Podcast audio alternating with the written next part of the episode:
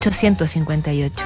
En Londres se construye el Big Ben. El alemán Julius Plücker descubre los rayos catódicos. Offenbach estrena en París su ópera Orfeo en los infiernos. Nace el futuro vigésimo sexto presidente de Estados Unidos, Theodore Roosevelt, también el maestro italiano Giacomo Puccini. Por esos años, Richard Wagner está aún casado con su primera mujer, Mina.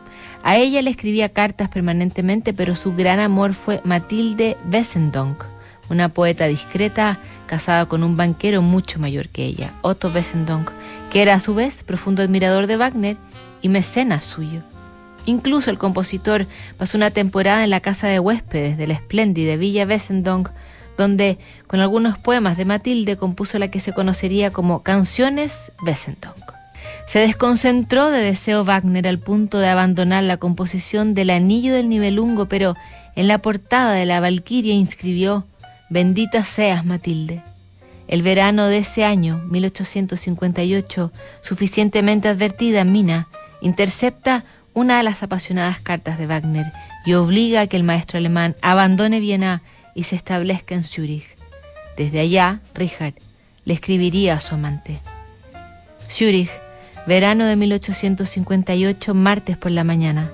Sin duda no esperes que deje tu maravillosa, tu espléndida carta sin respuesta, o es que deberé renunciar ante la suprema nobleza de tus palabras al derecho de contestarte. ¿Y cómo podré responderte si no es de una manera digna de ti?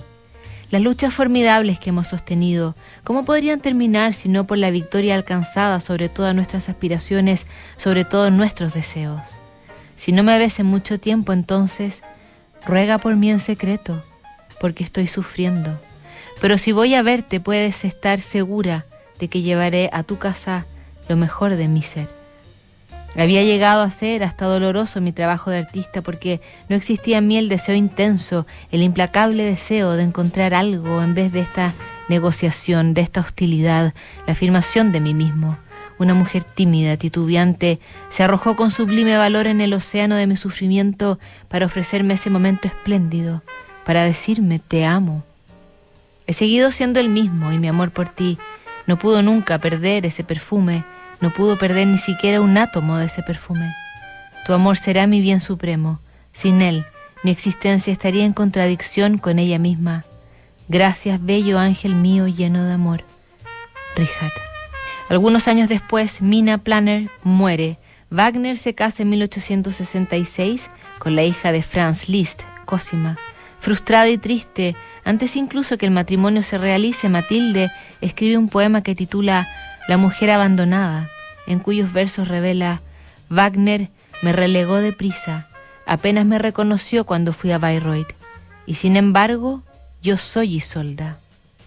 Era cierto, basado en gran medida en el romance de Godofredo de Estrasburgo, la filosofía de Schopenhauer, y en su romance con Matilde Wagner compuso su obra cumbre, Tristán e Isolda, un drama musical, según él, que inspiraría a monumentos de la música como Mahler y Strauss y Schönenberg, pero también inmortalizaría su quizá más grande amor. Seguimos revisando mañana más cartas notables aquí en Duna.